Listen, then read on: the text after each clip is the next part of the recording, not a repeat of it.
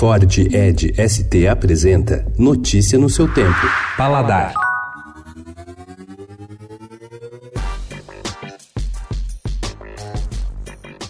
As novas casas da cidade. São Paulo tem três boas novidades. A primeira é o restaurante Murakami, do premiado Tsuyoshi Murakami, nos Jardins. Tem também a Pepino Cantina, de Rodolfo de Santos, e o Boto, endereço de Léo Boto, em Pinheiros.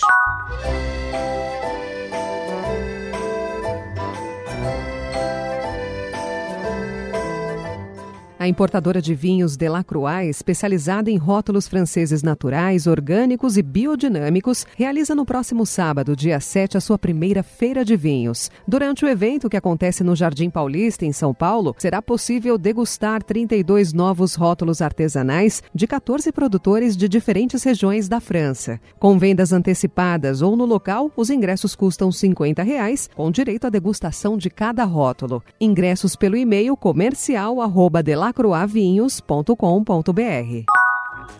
Missô de arroz mofado, manteiga rançosa, tartar de restos de sardinha, morango com bolor de camembert. Essas são algumas das experiências de êxito de Johnny Drain, um cientista inglês maluco, químico formado e PhD em ciências materiais pela Universidade de Oxford. Ele se dedica a ensinar cozinheiros e profissionais a fermentar e maturar ingredientes que normalmente não passam por esses processos e diz que, com isso, reduz o desperdício e faz as pessoas comerem melhor.